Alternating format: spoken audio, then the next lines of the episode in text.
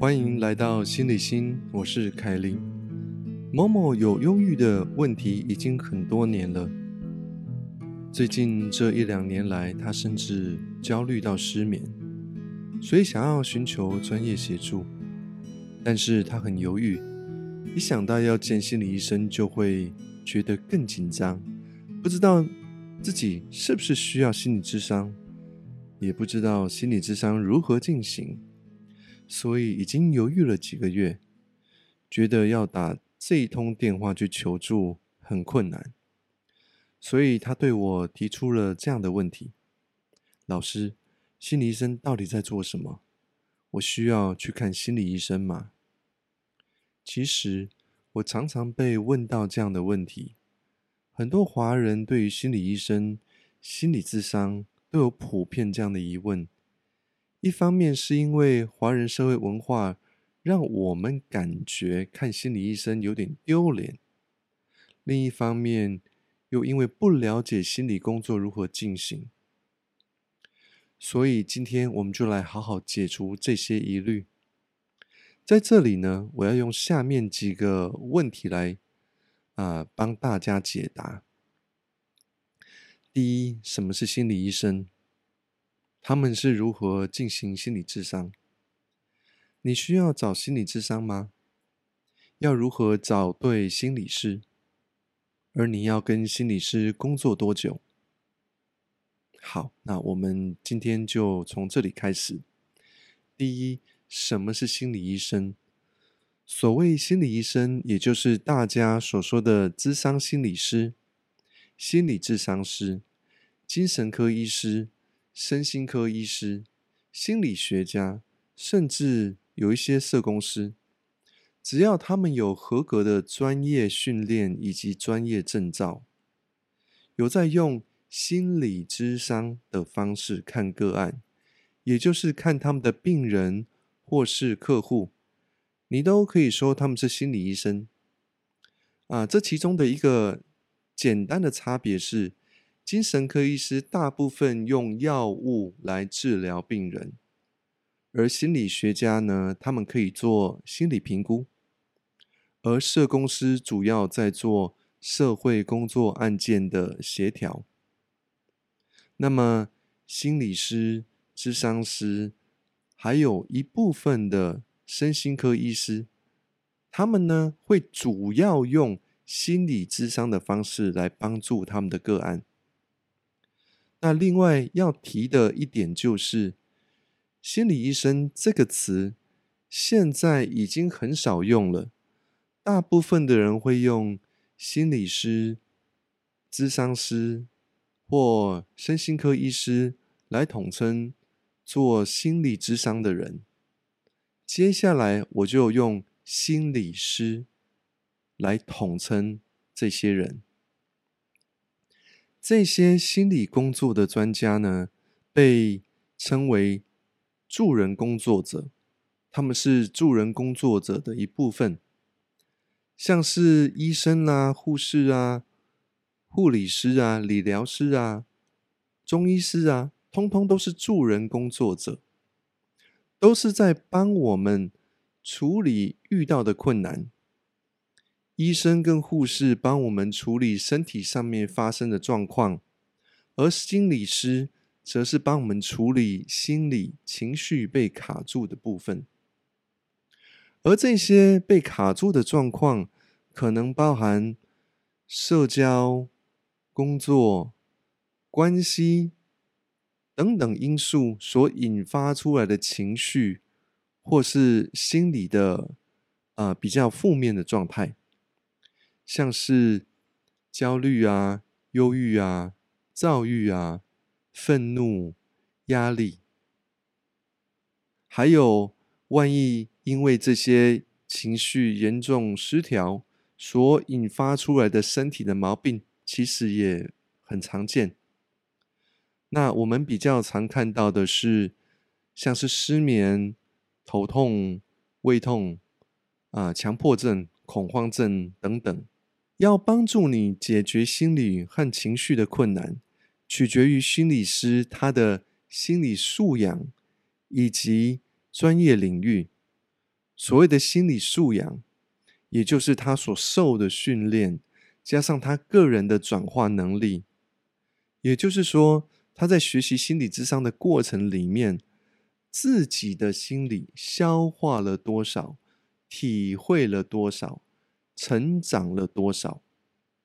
简单来说，他个人的心理经过学习消化之后呢，他自己有没有转变的更快乐或更自在这样的事实？那我称这个人的转化能力呢，为他的心理素养。换句话说，如果他真正学得很好，那么他的心理状态自然会比起一般人来得更快乐自在些。他的心理素养自然比较好。万一他的心理素养很不好，他很难能够真正帮到你。而所谓的专业领域，也就是他的工作种类，比如说他有没有做个人智商啊，还是他是在专门做团体智商，或是婚姻智商，或儿童智商，还是他所有上面提到的这些，他都有在做。他的客户的呃客户群的焦点在哪里？还有他有没有专门在看哪一些问题的种类？啊，是不是专门在看忧郁症、焦虑症、强迫症、恐慌症？啊，还是这一些都有？哦，还是说他特别只有看厌食症啊，或者是家暴这方面的问题？好，那我们进行到下一个问题哈。那心理师他是如何做心理智商呢？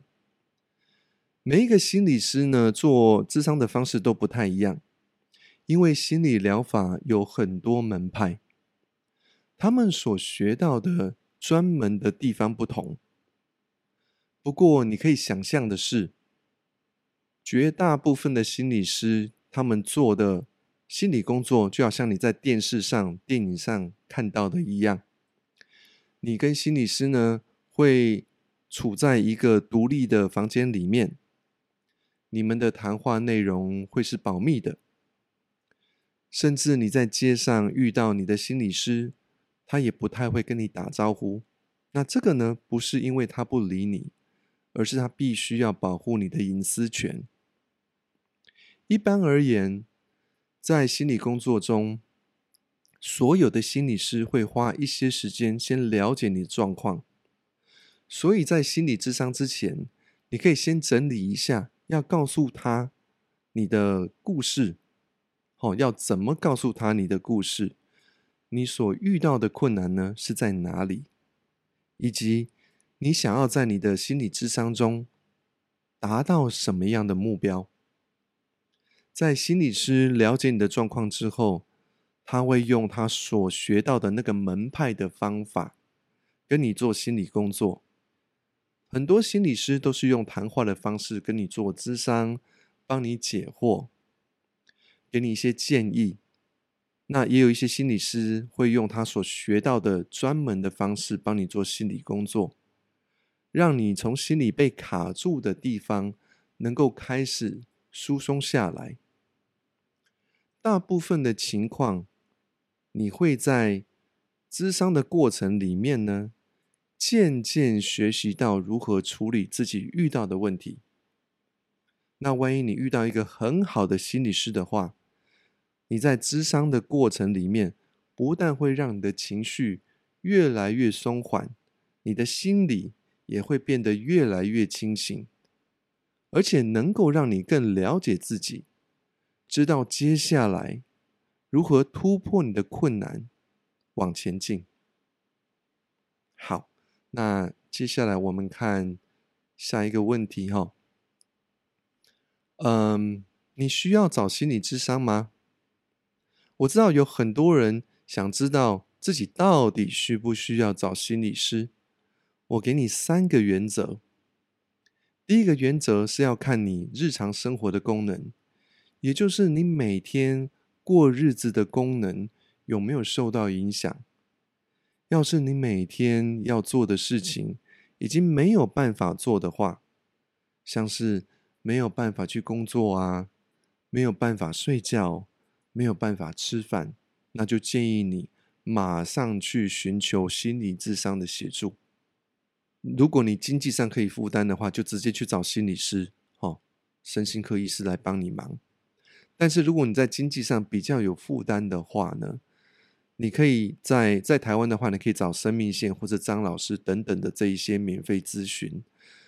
啊，那其实，在国外也都有，哦，都有一些类似生命线的地方。好，那我会将这些免费的资料呢贴在下面的资讯。好，你可以在。啊，这一集的资讯里面，啊，资讯栏里面找到这些资讯。OK，好，那如果你的状况还可以维持生活的日常功能，工作可以做，觉也睡得着，饭也吃得下，那么你不一定得要去找心理师做心理智商。OK，那第二个原则要看的是。你是不是已经被这个难题困扰非常久了呢？你很想去解开它。如果是的话，我还是会建议你去寻求心理咨商，因为你早点把难题解开的话，你就可以早点不必在原地踏步，继续被你的困扰折磨，对不对？好，那第三个原则呢？要看的是你的兴趣跟好奇心，啊，也就是说，你其实不需要要有严重的心理或情绪上面的问题，才去寻求心理智商的协助。能够有人可以好好聊聊，给你一些专业角度上的意见，其实对我们的生活的正面影响很大。因为经过十七年来，我看了非常多受苦的生命，在这些经验中，我发现绝大多数的人活得不愉快的主要因素呢，就是他们不重视自己的生活品质，也就是不知道要重视自己是不是能够活得自在跟快乐的能力。你想一想，生命呢，其实就是这么一段时间，从出生到死亡的这段时间。所以在这段活着的时间里面，有没有比较好的生活品质，其实非常重要。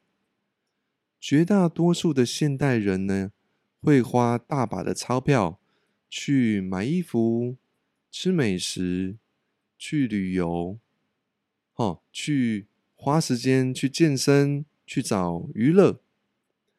但是呢，这些活动很难在我们心中真正创造出永久的快乐基础。为什么呢？答案很简单，因为原本就不健康、不快乐的心理。花了再多钱，吃的再满足，玩的再爽，也无法改变心理素质。但是心理素质是可以改变的。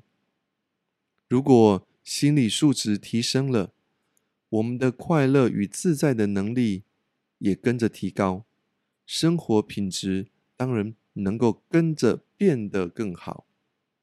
所以，我认为把钱花在个人成长上，是对自己最大的投资，可以得到比较高品质的生活，也就是得到更多的快乐。举例来说，我们用不健康的心理素质去为基础，我们花了三十年的时间、金钱跟精力。去买了一卡车的好看的衣服，或者去吃遍全世界的美食，也可能只是过了三十年的低品质生活。就好像有时候我们在高级餐厅里面看到一些雍容华贵的人，还是每一年都在重复抱怨自己的不满一样。但是，如果你花六个月去看心理智商，要是遇到一个好老师教你成长，在六个月之后，你的生活品质就开始提升了。所以，只要你有兴趣，你很好奇，我会很建议你去寻求心理智商的机会，帮助自己成长，提升每一天的生活品质。在这里，先跟大家澄清一下，虽然我很建议你去找心理智商，但是不是鼓励你来找我，因为事实上呢，我的专业证照在加拿大，所以呢，我不在台湾做心理智商。如果你想要找心理师的话呢，可以直接在网上搜寻。台湾有很多质感不错的心理师，要提高自己的心理素质跟生活品质，你的机会非常多。那万一你不在台湾的话，你在马来西亚、新加坡、啊北美、澳洲或欧洲、世界各地的话，啊，其实你都可以找到当地的人来帮你做心理智商。好，这是心理心，我是凯琳，我们下次见。